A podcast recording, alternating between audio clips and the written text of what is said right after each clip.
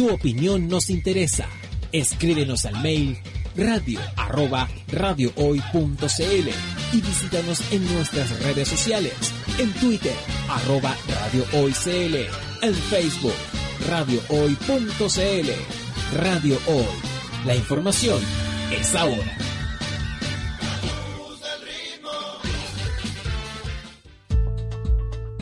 Bienvenidos a Vida Tecno, el programa que te informa de lo más destacado de la actualidad tecnológica y la vida digital. A contar de este momento, te contaremos sobre los más recientes lanzamientos de productos y servicios, las tendencias digitales, las noticias destacadas del sector y conversaremos con interesantes invitados. Vida Tecno en la señal de la hoy.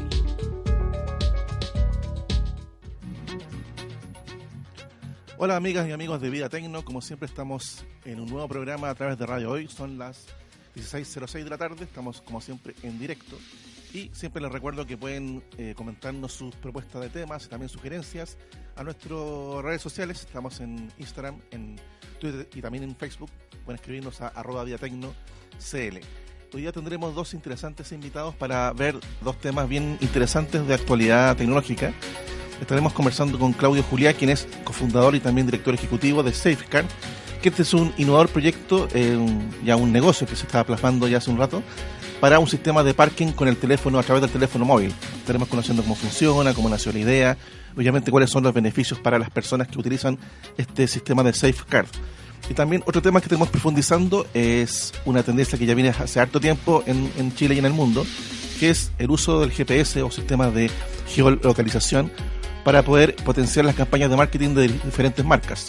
Es decir, eh, cómo poder ver en qué lugar está exactamente un usuario, un posible consumidor, y también enviarles entonces algún tipo de oferta, promoción y hacer toda una estrategia de marketing bien dirigida según cada persona en cada lugar en tiempo real. Estaremos conversando con un investigador que es experto en esta materia, con Marcel Goic, quien es eh, investigador del Instituto Sistemas Complejos de Ingeniería, que nos va a comentar acerca de cómo funciona esta tendencia y también cómo se aplica en lo concreto para que ustedes puedan conocer más de cerca todas estas eh, herramientas de geolocalización para poder potenciar las campañas de marketing de, de empresas de distinto tamaño. Y también algo que le hemos anunciado durante los últimos días en nuestras redes sociales, como siempre nuestros reviews están enfocados a poder entregarle a ustedes eh, algún tipo de información que sea beneficiosa para el día a día en el uso de la tecnología muchas personas se preguntan acerca de la apuesta del de operador Entel acerca de esta plataforma de fibra óptica que lleva al hogar televisión, telefonía y también internet. Y entonces, como es un servicio que ellos lanzaron hace no mucho tiempo atrás, eh, y hay mucha competencia obviamente en el sector con las otras compañías también que están ofreciendo algo similar. Eh, lo estuvimos probando durante varias semanas, este sistema, eh, esta plataforma de fibra óptica para el hogar de Entel, y les vamos a contar en nuestra sesión de reviews acerca de lo bueno, lo malo, qué es lo más destacado de esta oferta. Y también algo bien relevante que, que atañe a todo tipo de, ofertas de telecomunicaciones, que es cuál es el servicio de postventa que ofrece la compañía para los clientes que ya tienen el servicio, cómo funciona, la rapidez, si responden adecuadamente a las necesidades y reclamos de las personas todo ello para que ustedes se imaginen realmente cuál es la oferta de Entel en esta materia y decían, por supuesto, por, por, su, por su lado, si conviene o no contratar este servicio. Les vamos a estar contando entonces en nuestra sesión de reviews acerca del sistema de fibra óptica de Entel para el hogar. Ahora vamos a una pausa musical y entonces volvemos con nuestro primer invitado del programa.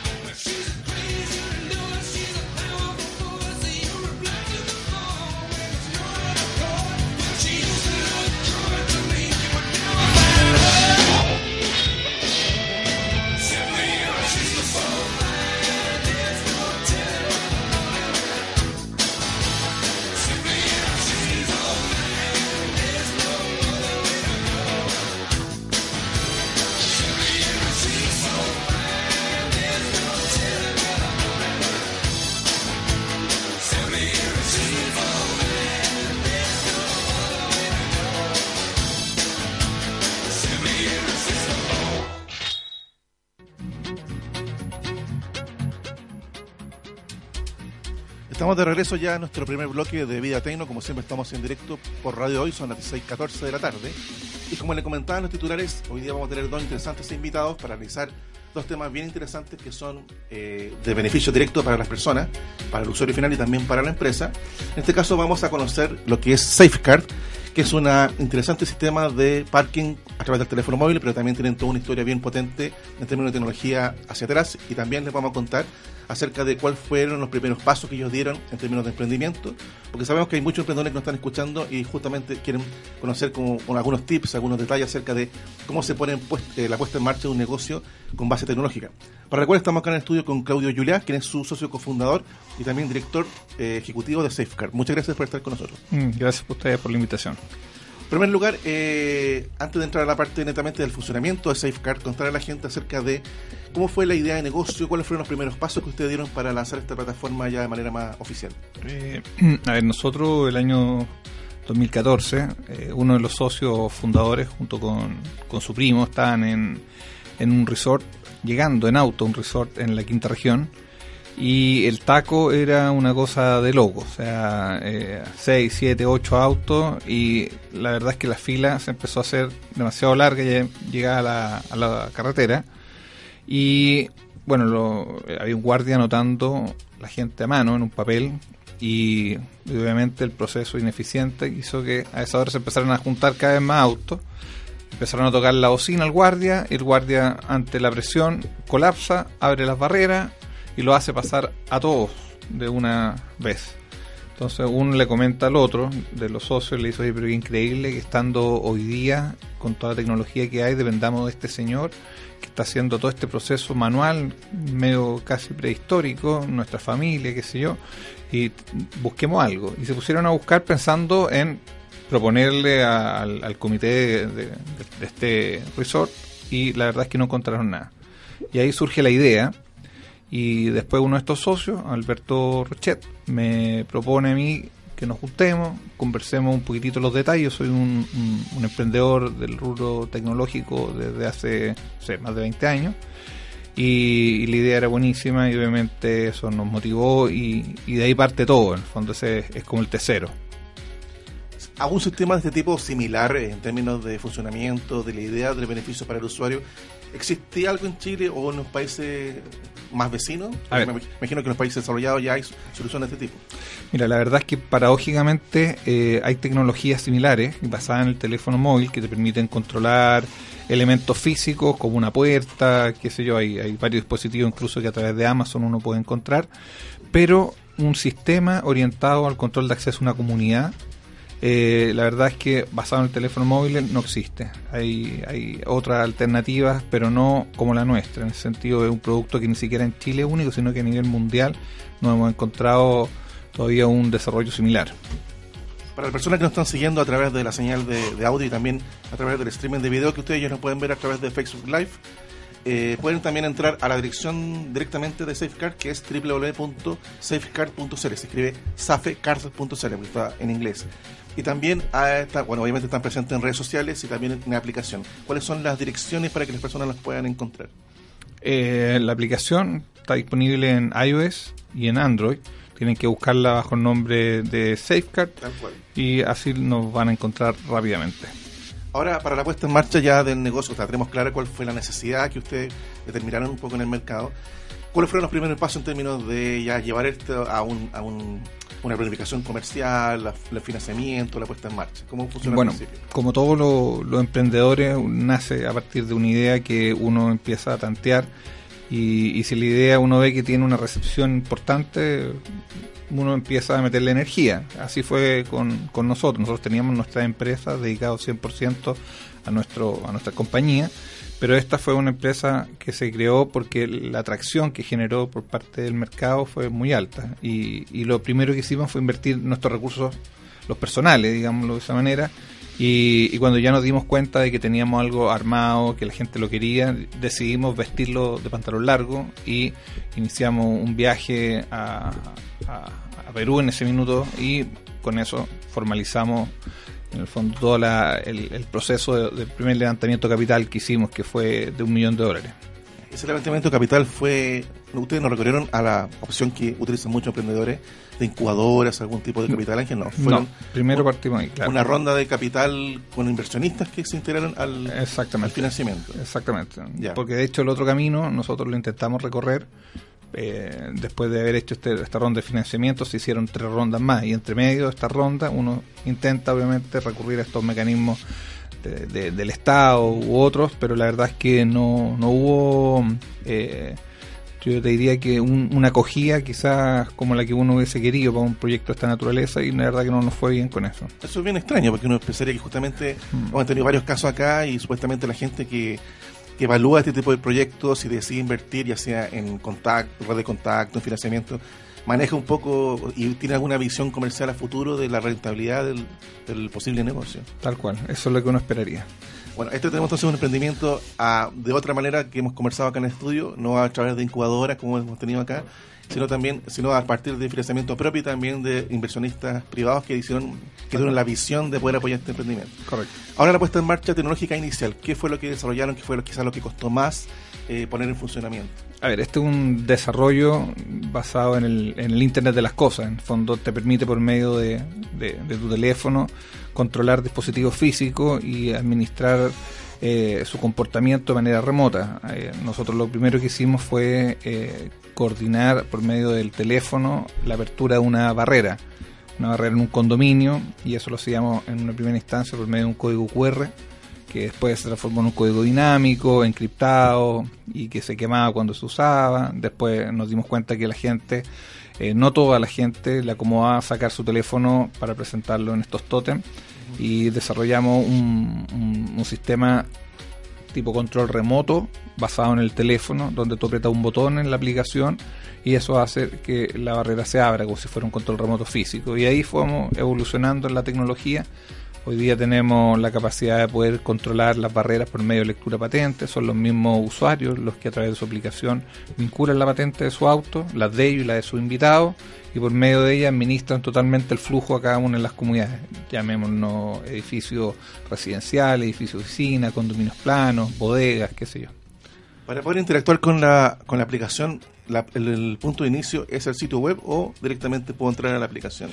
Tú lo primero que haces es descargar la aplicación de, la, de, las tiendas de, de, iOS o de Android, Google Play o App Store, y por medio de ella descargas la aplicación. Una vez que la descargas, el, uso de ella está vinculado de, dos maneras al usuario. Hay un registro inicial, me imagino. Sí, hay un registro muy básico. La verdad es que una de las cosas que nos propusimos fue no latear a la gente con, los datos, así que un registro muy básico que le permite a la persona, una, si reside en una propiedad que está con Safeguard, poder controlar las barreras, los portones, las puertas o los torniquetes, los accesos y generar invitaciones a su visita.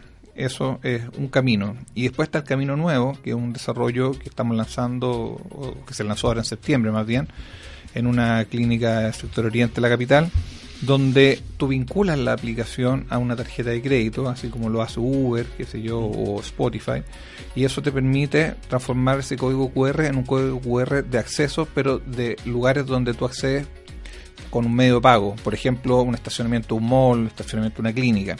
Entonces de esa manera tú pones el código QR para entrar, eso abre la barrera, después haces tus cosas, vas a salir, pones nuevamente el código QR, se abre la barrera y cuando te vas se genera el cargo en tu tarjeta de crédito y, obviamente eso es algo muy cómodo que a la gente le gusta mucho y, obviamente al, operador de parking y al dueño del parking le permite un, ahorro considerable en términos de mantenimiento de equipo, compra de equipo, reposición de tickets, etcétera. Para el primer uso principal que tú señalas, que es el uso más doméstico, más en el hogar, eh, ¿existe algún tipo de cobro para el usuario? ¿Cómo funciona ese tema? A ver, el, el, usuario en general lo que hace cuando una comunidad contrata el servicio es que esta comunidad, por medio de su administración, paga un fee mensual. Y ese fee mensual le da derecho a toda la comunidad a poder usar el sistema y a poder generar las invitaciones. Eso se paga mensualmente y es un servicio que, que que le permite un uso ilimitado, tanto residentes como visitas del sistema. ¿Y ese monto depende de la cantidad de personas que viven en ese lugar? ¿o? Sí, tiene, tiene dos variables. Mira, tiene la variable de la cantidad de equipos que se instalan, eso quiere decir la cantidad de accesos que se controlan.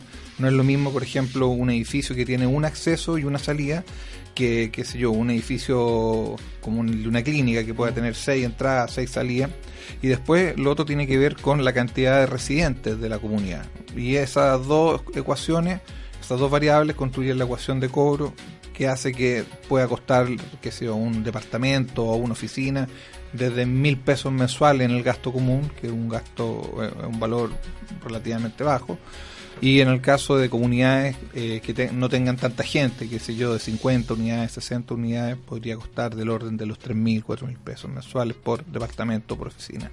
Es decir, entonces, para este sistema eh, más residencial, en este caso las personas tienen que contactar a ustedes para poder hacer una especie de adaptación al, al, sistema, cómo va a funcionar en, la forma, en forma real, concreta. Claro. Y ahí sacar un, monto. Claro, ellos tienen, por ejemplo, si tuvieran un condominio y ese condominio tiene un portón, eventualmente quisieran poner una barrera para agilizar el tráfico, entonces se cotizan todos los equipos físicos necesarios y si eventualmente estuvieran todos los equipos físicos necesarios, lo que uno hace es que eh, cotiza la, electrónica para poder darle operatividad a esos equipos y una vez que esa electrónica está instalada, se echa a andar el servicio y eso le permite a toda la gente operar portones, barreras, que sea, puertas. Y esa puesta en marcha eh, más técnica, más tecnológica, ¿cuánto tiempo demora, demora el momento en que la gente ya lo contrata?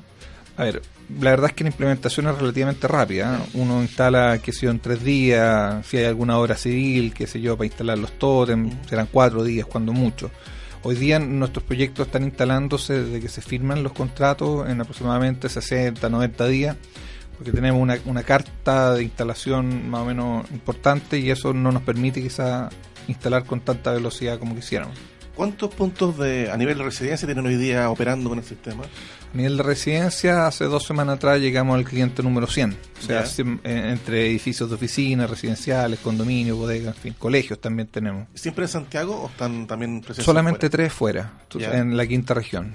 Pero la idea justamente es expandirse, eh, ¿o hay algún tipo de limitación? no, ninguna. La verdad es que los proyectos de esta naturaleza son proyectos que se construyen de manera escalable, que te permiten obviamente eh, crecer eh, de manera simple en otras regiones. Nosotros construimos hace aproximadamente 3, 4 meses atrás, terminamos más bien de construir un modelo de franquicia con una empresa que nos asesoró durante un año de cómo construir estos manuales de operaciones, preoperaciones, en fin, para poder empezar a franquiciar la solución dentro de Chile y también en la región. Entonces hoy día estamos en ese paso, en el paso de entregar esta franquicia para que la gente pueda acceder a ella y poder distribuir nuestros servicios en toda América.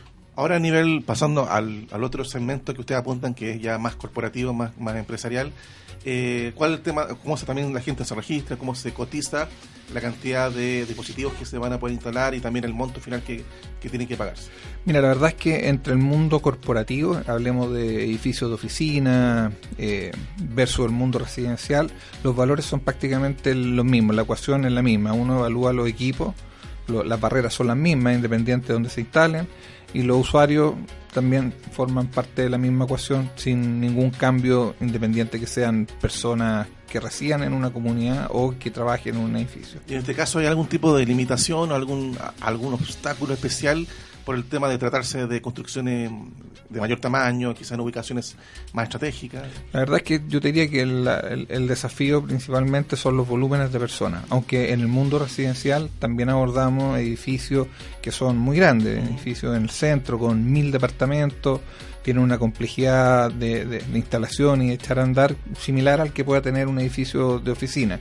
En ese sentido, para nosotros es más o menos parecido. En ese sentido, eh, ¿en qué, cuántos puntos están presentes hoy día Santiago a nivel más empresarial? Dentro de los 100 proyectos debe ser alrededor de un 40% el mundo corporativo y 60% el mundo residencial, porque el mundo corporativo partió después también que el mundo residencial. Cuando ya se implementa un sistema de este tipo, por ejemplo, en, en una empresa, un edificio de oficina, ¿Existe alguna, alguna alguno de los mismos usuarios que se catalogue, como administrador del sistema, que reciba algún tipo de información de registro de visita, algo así? Perfecto, sí, buena pregunta. Mira, cada vez que uno instala Safeguard en una comunidad, ya sea un edificio de oficina o residencial, hay una administración. Esa administración tiene la potestad de poder crear a cada una de las oficinas que están en ese edificio o departamentos que están en ese edificio a un administrador por cada uno de estos departamentos. Y a su vez ese administrador tiene la, capacidad de poder generar otros residentes dentro de esa de ese oficina o departamento y también darle atributos para determinar quiénes pueden invitar, quiénes se pueden estacionar, en fin. Es una cadena de, entrega de, atributos que permite obviamente eh, administrar de manera mucho más simple y descentralizada. De tal manera que el administrador lo que hace finalmente, una vez que entrega estos permisos iniciales, después supervigila a través de, pantallas con métricas que le permiten entender quiénes están entrando, a dónde van, el flujo de las personas, qué tipo de, visitas son, y, eso le permite obviamente reducir costos. Hay un recurso humano que se destina más bien a la seguridad del edificio, más que a hacer labores administrativas como anotar nombres, qué sé yo, que, obviamente eso es caro para poder hacer esa tarea. Entonces, eh, en ese sentido, hoy día estamos principalmente enfocados a eso y ese mismo usuario podría después entrar a algún tipo de ambiente en el en algún sitio web para poder ver también justamente el flujo de gente que ha entrado. Claro, de hecho la plataforma tiene un ambiente web y tiene un ambiente en la aplicación. En la aplicación se pueden hacer un montón de cosas también, pero el ambiente web tiene más, eh, más accesos a información, a dashboard, métrica, en fin. Y el usuario tiene su número de teléfono, que es su identificador, y a eso ingresa una clave, que es la clave que él mismo asigna a su cuenta y con eso entra este mundo de métrica y de datos que eh, es muy valioso para los administradores y para las comunidades.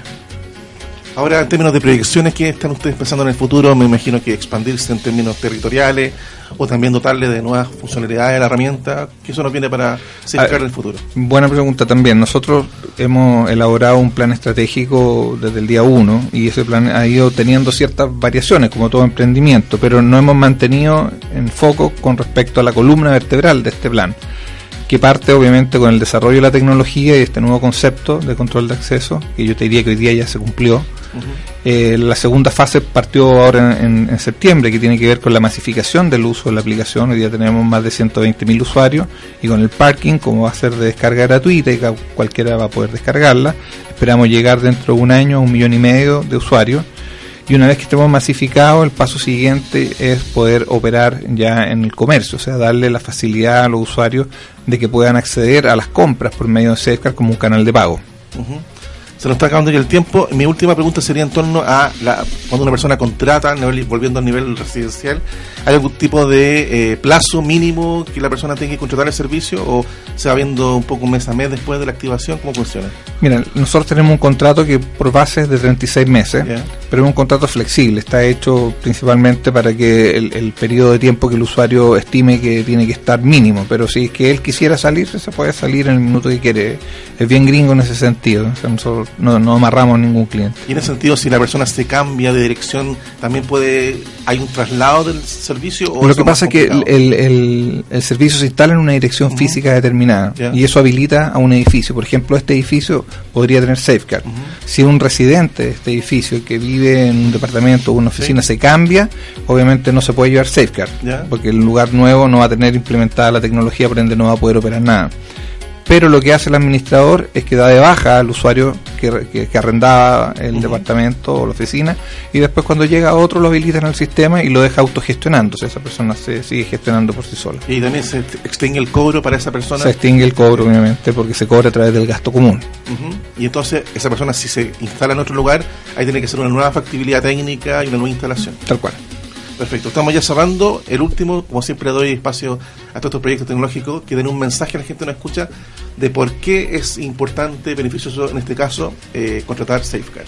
Bueno, la verdad es que nosotros estamos convencidos que el modelo tradicional de control de acceso es un modelo que, que, existe desde hace dos mil años, desde que estaban los romanos con sus lanzas, eh, eh, permitiéndote o no entrar a una ciudad y eso no cambió nunca en el tiempo. Con más o menos tecnología siempre era un guardia el que intermediaba. Hoy día Safeguard lo que hace es que disponibiliza toda esta tecnología para cambiar un poco el modelo y hacer que sean los mismos usuarios, que son los tomadores de decisiones, los que finalmente te permitan generar el acceso a tu comunidad como visita. Eso hace que el control de acceso, que históricamente fue un control de acceso centralizado, se cambia a un sistema de control de acceso colectivo, donde todos son guardias, donde todos reciben notificaciones cada vez que ingresa alguien, sale alguien. Entonces eh, eh, es un proyecto donde es más seguro, es más cómodo, es más fácil y es más económico. Perfecto. Bueno, Claudio, muchas gracias por habernos acompañado en esta edición de Vida Tecno. Gracias a ti por la invitación nuevamente. Estoy conversando con Claudio Yulia, quien es socio cofundador y también director ejecutivo de Safeguard. Como les decía hace un ratito, pueden entrar a conocer más de esta herramienta en www.safeguard.cl y también obviamente lo pueden encontrar en las tiendas para las personas que usan teléfonos de iPhone o Android y lo pueden encontrar por Safeguard. Vamos a nuestra pausa comercial y regresamos con nuestro segundo bloque.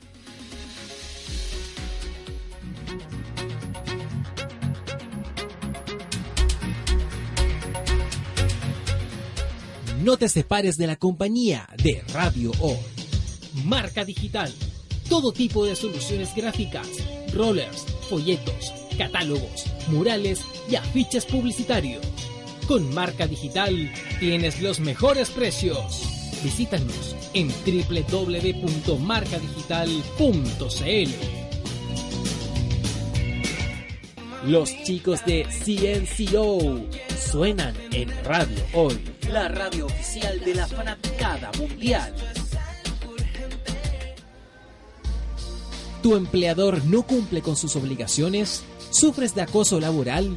Con Defensa Trabajador de Global News puedes defenderte. Di no a los malos empleadores. Pide tu hora de atención al mail contacto arroba globalnews.cl y para mayor información visita www.global Con Defensa Trabajador de Global News nos pagas cuando ganemos tu caso.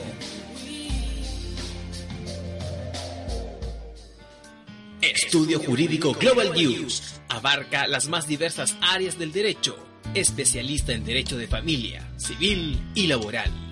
Las deudas te agobian. Global News te ofrece diferentes mecanismos jurídicos para tu defensa y tranquilidad. Para consultas y atención personalizada, escríbenos el mail contacto arroba global o visita www.global y pide tu hora de atención sin costo. Estudio Jurídico Global News. Estamos al servicio de la gente.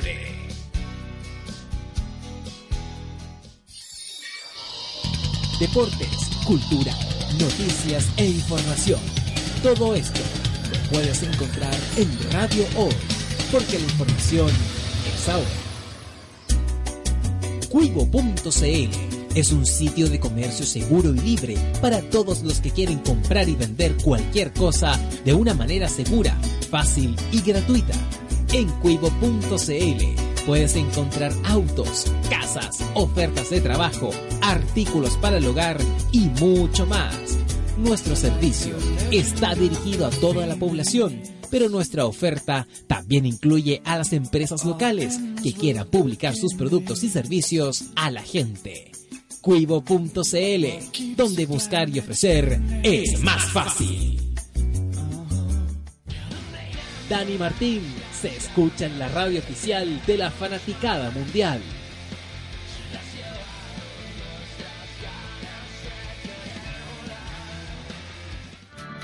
Somos Radio Hoy, la primera radio 100% dedicada para los fans, la música, los deportes, la cultura y mucho más.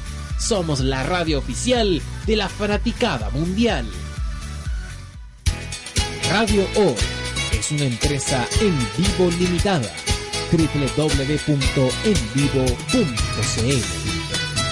Radio Hoy, la, radio, oficial de la, fanaticada, mundial.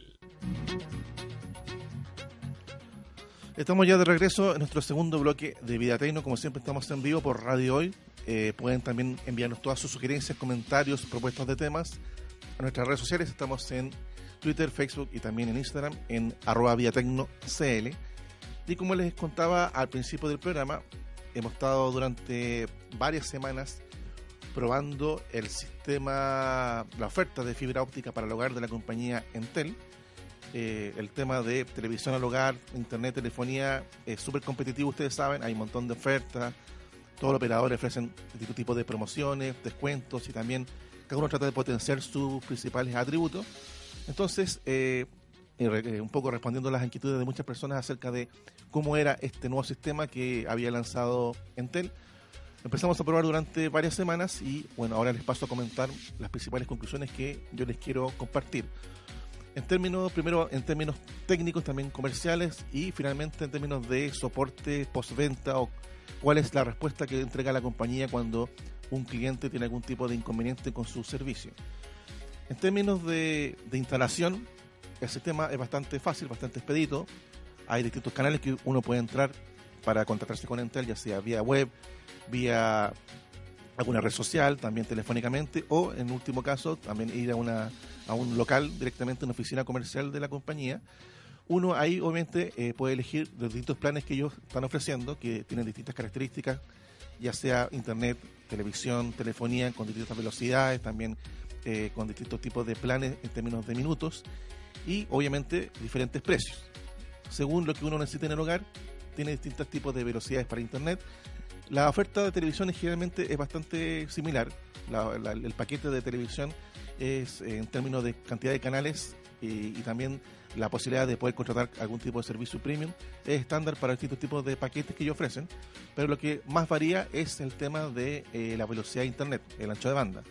Hay planes de 200 eh, megas hacia arriba y obviamente ahí según lo que uno quiere invertir en este tipo de solución es lo que uno finalmente se decide.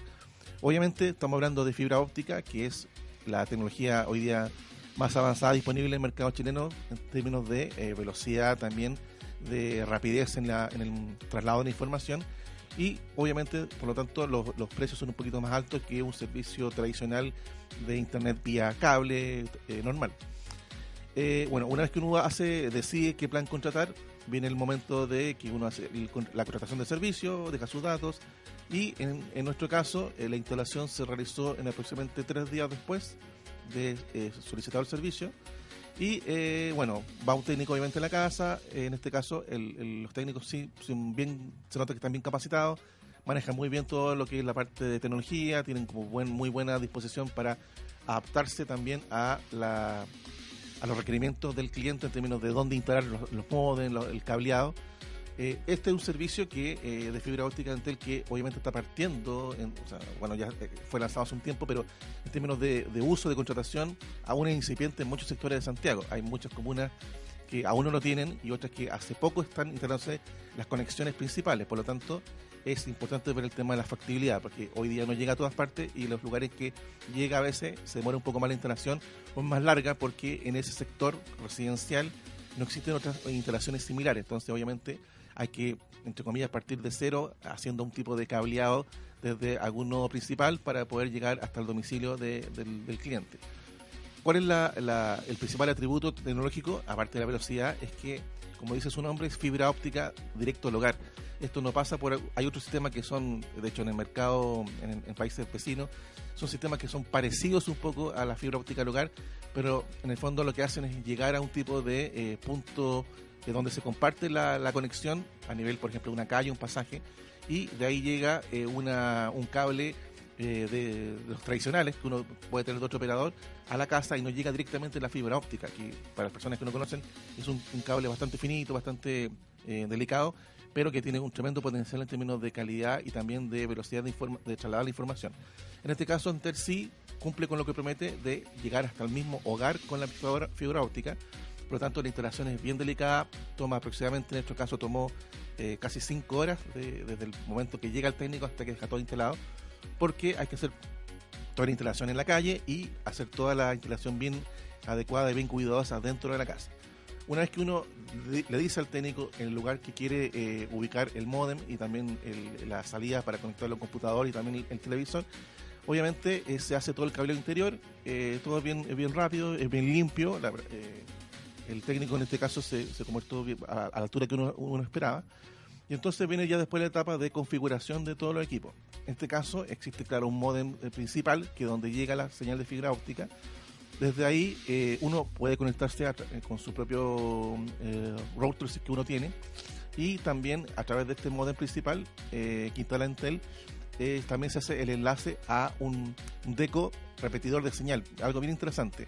El, decodificador de televisión, donde uno conecta obviamente el televisor, sirve no solamente para poder transmitir los, señales de televisión de los canales, sino también permite conectarse a Internet. Tiene como es un repetidor de señal tiene su propia, en el fondo, su propia eh, red Wi-Fi, con su propia clave, su propio nombre.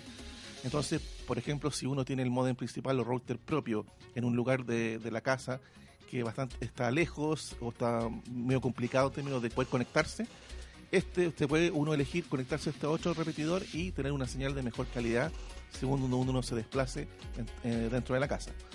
Este, entonces, este decodificador lo que hace es eh, enviar la señal de televisión al, al equipo de, al televisor y también entonces como conexión a internet. Acá la, el flujo de información en términos televisivos no es vía cable, obviamente, sino es vía IP, es, es televisión IP. Esa es un poco eh, la novedad respecto a otro sistema de televisión. Y tiene obviamente sus su, su atributos, sus cosas a favor y también algunas cosas un poco más en contra. En términos eh, positivos, es que tiene todas las factibilidades, todas las funcionalidades que ofrece un sistema de televisión IP, que uno puede, por ejemplo, eh, detener, la, detener una transmisión, un programa, ponerle pausa, volver al inicio.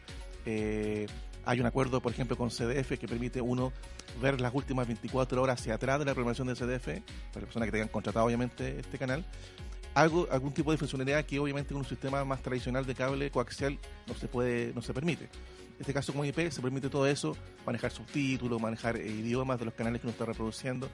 En fin, todo es bastante configurable en términos de IP y la calidad, como estamos hablando de planes de internet que son de 200 megas hacia arriba, la calidad de las señales para ver películas, especialmente en HD, eh, es súper es súper rápido. Además, se entrega un control remoto que tiene acceso directamente directo a YouTube y también a Netflix. Para la persona que tiene contratado el servicio de Netflix, permite acceder directamente a este servicio de arriendo de películas, o sea, de visualización de películas en streaming, y la calidad es eh, bastante óptima. Ahora, como es IP, hay un pequeño desfase de un par de segundos cuando uno sintoniza un canal para que se pueda ver en la mejor calidad, pero es un, un detalle que uno con el tiempo se va acostumbrando. En términos de telefonía, eh, ningún problema, la telefonía funciona siempre, no se cae, la calidad de la comunicación es bastante buena para ambos sentidos, la persona que llama, también para la persona que está escuchando. Y en términos de conexión a Internet, eh, que es lo específico, eh, una vez que se hizo la instalación, hemos estado midiendo durante eh, casi todos los días la velocidad y obviamente eh, no hay no hay problemas de que la señal después decaiga o que haya momentos del día en que sea mucho más lento de lo que se está contratando.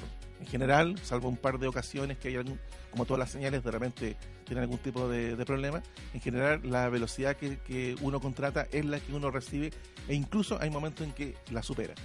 En términos entonces de satisfacción de calidad de internet, ningún problema.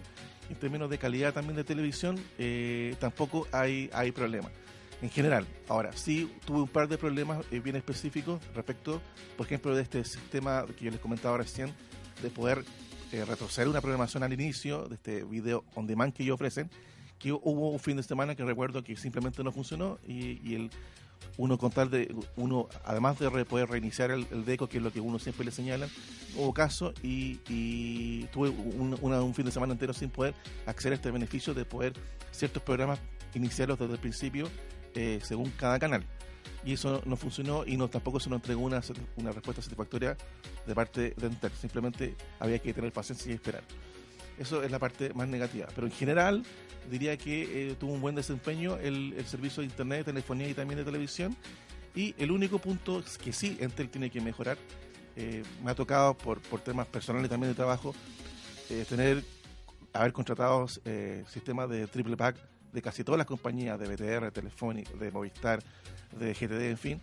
Y eh, el sistema, el servicio de postventa, la respuesta a las inquietudes de la gente es un tema súper eh, eh, que causa bastante indignación muchas veces porque uno tiene algún problema, accede a los canales formales para poder emitir un reclamo o recibir asistencia técnica y no todas las compañías responden. Sí hay algunas que destacan, como el caso de GTD, que destaca por tener un muy buen servicio postventa. En este caso con Entel, y yo las veces que tuve este problema, por ejemplo, del, le comentaba lo del decodificador, que no permitía regresar la programación al inicio, eh, eso pasó hace un par de semanas atrás y literalmente hasta este momento no recibo una respuesta formal de cuál fue el problema y cuál es la solución. De hecho, yo solicité incluso si la solución era pasar por, pasada por cambiar el decodificador y la respuesta eterna fue que estamos en, en viendo el problema y de ahí vamos a responderle.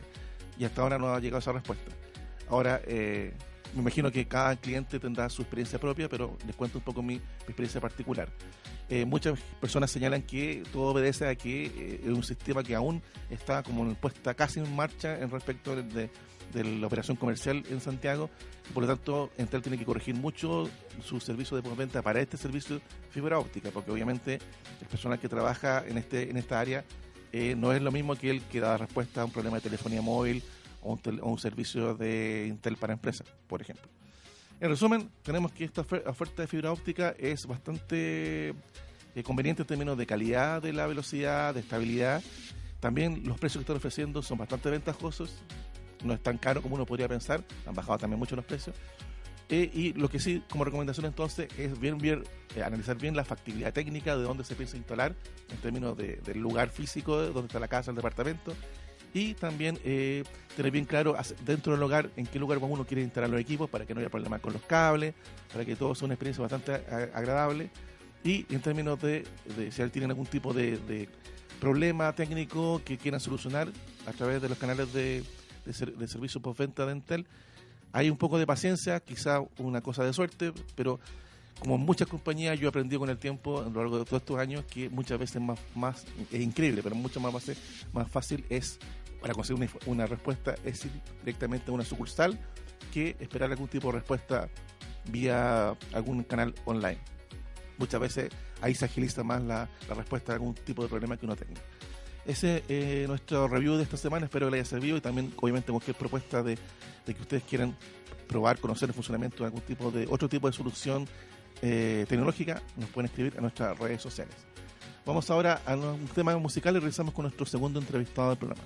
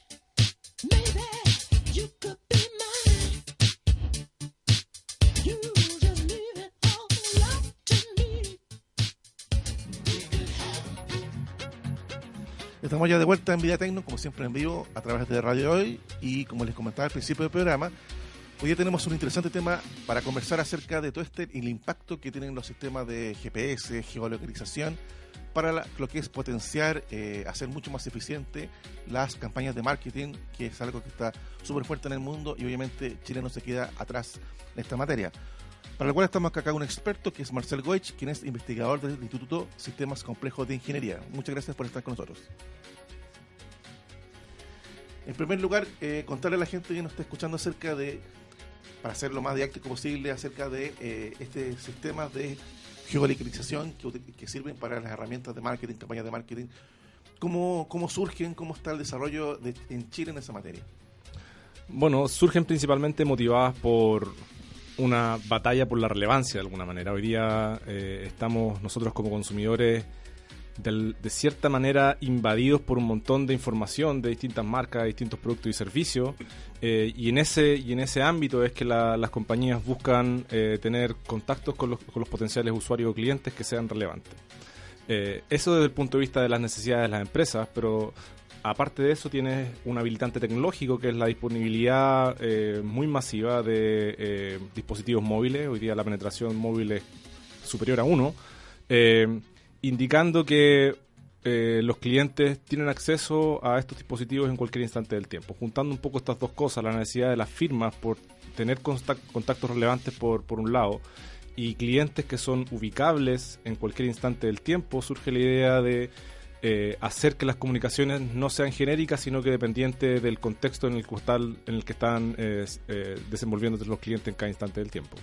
Recuerdo que, no sé, años atrás, iniciativas como este tipo, algunas .com, en fin, yendo para atrás en el tiempo, han, existido varios ejemplos como de, de, empresas que han tratado de destacar algún tipo de sistema que utilice justamente la ubicación espacial de un consumidor o de un potencial cliente para algún tipo de estrategia de marketing, una campaña, pero como que en, resumen ninguna, ninguna, ninguna de estas iniciativas tecnológicas ha aprendido mucho, como que en el fondo no se han logrado posicionar en el mercado.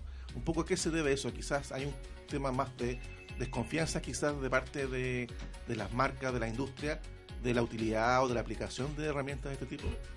Puede haber algo de eso, lo otro es también hay una suerte de madurez de la tecnología. Eh, los primeros intentos en general eh, no siempre son completamente exitosos porque, si bien es cierto, reconocen que hay una, una idea que puede ser útil, eh, la forma de implementarla y reconocer cuáles son los casos de uso en que los clientes efectivamente valoran este tipo de cosas toma un tiempo. Eh, no sé específicamente a qué hacías referencia cuando hacías historias atrás de qué cosas han tratado de usar. Imagino estás pensando en cosas como Foursquare o cosas de ese estilo.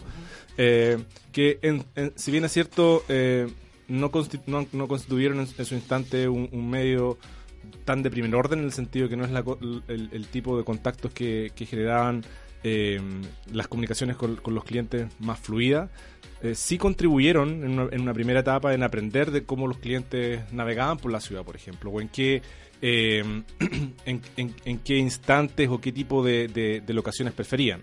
Entonces, si bien es cierto, esa primera oleada de, tecnología, eh, más bien lo que, lo que permitió es aprender de comportamiento de clientes y lo que está agregando esta nueva ola es no solo aprender de un comportamiento de una forma más pasiva, sino que es reaccionar dinámicamente a partir de lo que están haciendo y a partir de eso generar cosas que para cada instante del tiempo podrían ser relevantes. O sea, para hacerlo más gráfico, el tipo de cosas que hoy día podemos hacer es que eh, si es que eh, yo me, acerco, por ejemplo, a un determinado restaurante o a, una, a un lugar donde hay una determinada oferta de producto y servicio, las compañías pueden reconocer que yo estoy ahí y en función del historial de cosas que yo he hecho antes o cuál es el perfil que yo declaro de cosas que me interesan, eh, indicarme cuáles son los, los elementos de la oferta de valor que están presentes en ese instante y que puedan ser atractivos para mí.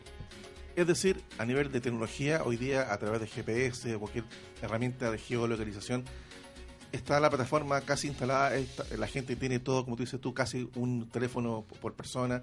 Es decir, la posibilidad técnica de poder implementar una campaña de tipo es factible. Lo que falta quizás es, eh, o, cuál es tu visión acerca de cómo debería desarrollarse la parte más comercial detrás de esto. Eh, me imagino que lo ideal no es que cada compañía, cada marca desarrolle su propia estrategia y cada cada marca ande ubicando al usuario donde se mueve para poder ofrecerle algo, sino quizás realmente ser parte de alguna plataforma más general que agrupe a varias marcas según lo interese. ¿Cómo lo visualizas? Yo creo que las oportunidades son múltiples. Eh, probablemente eh, lo, que, lo que veamos sea una combinación de las dos cosas. O sea, hoy, hoy día las tiendas físicas, por ejemplo, en general pueden identificar cuando un cliente llega a la tienda porque ellos tienen un teléfono y el teléfono está en constante del tiempo indicando yo estoy aquí, yo estoy aquí. Eh, probablemente para ese caso de uso lo que pueda hacer la tienda, dependiendo cuál sea su giro, es uno, eh, recomendar o, identificar qué tipo de, elementos podrían serles útiles para el proceso de compra que está viviendo. Déjame ejemplificarlo con, una aplicación bien sencilla. Supongamos que eh, yo voy a. Yo, supongamos que soy dueño de una tienda de mejoramiento del hogar, tipo Home Center Easy, eh, y yo identifico cómo se mueven mis clientes dentro de la tienda porque, de nuevo, ellos están equipados con un, dispositivo móvil que tiene información de, localización. Si es que para un cliente dado yo identifico que ese cliente está parado frente a la góndola de los tornillos y lleva tres minutos parado ahí, yo puedo hacer inferencia de qué es lo que ese cliente quiere. Muy probablemente puedo inferir que ese cliente en su bolsillo tiene un tornillo y anda buscando cuál es la tuerca que hace que, que eh, la combinación perfecta con ese tornillo. Y si lleva tres minutos ahí es que probablemente está teniendo dificultades en completar su proceso de compra y yo puedo avisarle a un vendedor que lo asista en ese proceso de compra. Ese caso de uso es probablemente distinto a otros datos que hemos analizado, que tienen que ver con una, oferta más prospectiva. Es decir, no es que yo tenga un, producto o servicio muy bien definido, simplemente estoy buscando algo que podría ser atractivo y ahí más bien las compañías lo que hacen es, eh, conectando con lo que tenía en la introducción, luchar por relevancia. Aquí lo que estoy pensando es cuando tú vas al mall, probablemente andas buscando algo, puede ser específico o a veces simplemente andas, como decimos en, en, buen chileno, vitrineando. Y eso quiere decir que podría haber algunas cosas que me interesan y otras no.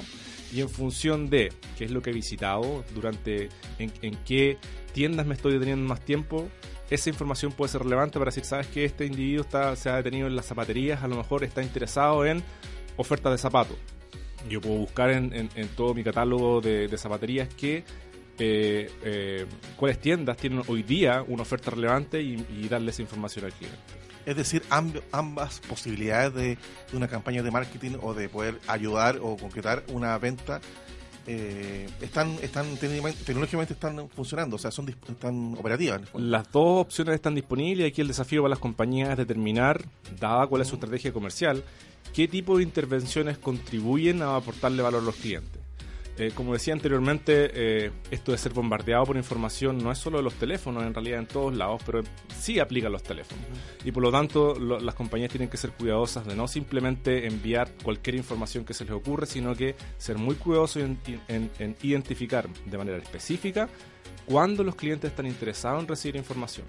Y en ese sentido, en general, eh, yo apostaría que, eh, en la lógica que tú me comentabas antes, que es lo que se visualiza para adelante, eh, lleguemos a soluciones más bien híbridas, en que muchas veces el cliente manifieste de alguna manera alguna intención de compra y eso active algún gatillo que eh, encienda las alarmas de alguna manera en las compañías que digan este cliente está dispuesto a recibir información y por lo tanto entablemos una, una conversación que sea productiva para los dos. Información que es útil para el cliente, pero además eh, información que la compañía puede utilizar para ofrecer algo que le sea resultado valioso al cliente. Y entonces considerando que la tecnología está disponible, eh, que es fácil aplicarla en este tipo de campañas, también considerando que retail hoy día es un actor súper relevante, que tiene recursos, tiene, tiene toda una infraestructura para poder montar soluciones de este tipo, ¿qué, falta, qué estaría faltando para la puesta en marcha? Quizás se vinculan también los temas de privacidad, de que el usuario, de poder, cómo poder, eh, poder eh, enrolar al usuario para que interactúe con mi oferta, quizás por el tema más de, consumidor, puede estar en la parte pendiente. Bueno, un poco en la línea de lo que te decía antes, identificar en qué caso. Yo creo que ahí eh, muchas compañías, si bien tienen la intuición de que esta cosa puede servir y tiene potencial, no tienen bien identificados dónde la pueden integrar en su otra oferta. Eh, volviendo a, tú mencionabas retail, que es una industria que hemos trabajado de manera bastante intensiva. Retail, una de las cosas que tiene es que es masivo y por lo tanto tiene necesariamente que involucrar muchos canales de contacto con sus clientes.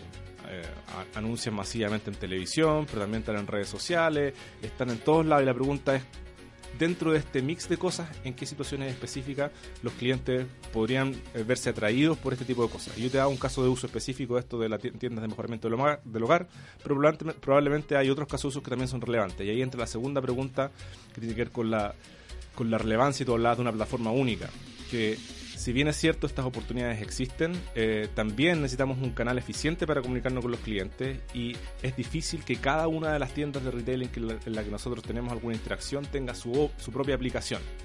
Eh, existen algunas iniciativas en este sentido que, que funcionan como una suerte de agregadores eh, por ejemplo, EasyT es una, una, aplicación con la que nosotros hemos trabajado que precisamente hace eso, que recibe eh, información respecto de qué promociones podrían ser relevantes y lo que hace es contactarlos con los clientes. Y de nuevo, eh, lo que yo espero que pase hacia adelante es que haya un avance en términos de que las compañías aprendan respecto a en qué casos pueden ocupar esta tecnología. A veces va a ser interactivo, como te decía, a veces va a ser pasivo. Simplemente, a lo mejor en el caso de uso que yo te describía de, los tornillos eh, en el pasillo de mejoramiento del hogar, el cliente a lo mejor no se da ni cuenta. Simplemente se dio cuenta que él estaba buscando un tornillo y por arte de magia un vendedor llegó a asistirlo. Eh, por lo tanto, es un poco avance de los dos lados, aprender de, las compañías eh, dónde usar esta tecnología y otro, esperar que eh, algunas plataformas empiezan a consolidarse como una forma de agregar información de distintas formas. En ese sentido, ¿ustedes han estudiado o manejan información acerca de, desde la perspectiva del usuario, el consumidor, cuál es su predisposición frente a algún tipo de herramienta de este tipo, ya sea bien evidente o como tú dices, quizás más, más, invisible en términos de, llegar al consumidor? ¿Lo han, estudiado? Sí, hemos estudiado empíricamente algunas de estas cosas y uno, una de las cosas, uno de, los, de, de los hechos que ah, eh, yo encuentro que es eh, interesante eh, discutir es que esto de la geolocalización, geolocalización tiene un rol dual. me explico. Eh, uno podría pensar de que una oferta que me llega contextual, es decir, me llega una oferta de zapatos cuando estoy cerca de la zapatería, es útil simplemente o es efectiva simplemente porque estoy cerca de la zapatería. Entonces, si es que me llega la oferta, me resulta económico ir a chequear si es que la oferta me hace sentido o no. Pero también lo que nosotros hemos encontrado a través de la descomposición de la información en cómo le va llegando a los, a los usuarios es que no es solo eso, sino que la geolocalización también funciona en cuanto te permite seleccionar qué clientes están más dispuestos a escuchar información relevante. Eh, aplicaciones como la que describía anteriormente lo que hacen es mandar información geolocalizada a clientes que están activos. Para eso tienes que, como tú mencionabas, habilitar eh, algunos de los controles que están en el teléfono, ya sea el GPS o el Wi-Fi. Entonces, cuando el cliente está activo y por lo tanto recibiendo información, lo que hace él mismo es decir implícitamente la firma, oye, a mí me gustaría escuchar que me, den información. Por eso yo te decía que eh, en mi expectativa de qué es lo que pase para adelante, probablemente tengamos un esquema híbrido en que, por un lado, los clientes con algún mecanismo indiquen a las firmas, oye, denme información, y por otro lado las firmas, a partir de eso, seleccionen qué información es relevante para entregar al cliente. Perfecto. Se nos está acabando el tiempo, el tema es súper interesante, quizás más adelante podamos conversarlo en forma más puntual, ligado también a todas estas estrategias de Cyber Monday, Cyber Day que también se desarrollan. ¿Por qué no pueden tener alguna patita más física justamente para aplicar este tipo de tecnología? Probablemente como esto se, se, se proyecta también en los otros canales y la omnicanalidad es una cuestión que es más o menos viene, llegó para quedarse. perfecto. Bueno, Marcel, muchas gracias por esta audición de Vía Tecno. Gracias por la invitación. Estamos conversando con Marcel Goich, quien es investigador del Instituto Sistemas Complejos de Ingeniería, acerca de este interesante tema que es la localización para el beneficio también y la aplicación de la estrategia de marketing de las marcas. Se nos está acabando el tiempo del programa, nos pasamos un poquito, estuvo súper interesante, muchas gracias por su sintonía, nos reencontramos el próximo lunes, muy buenas tardes.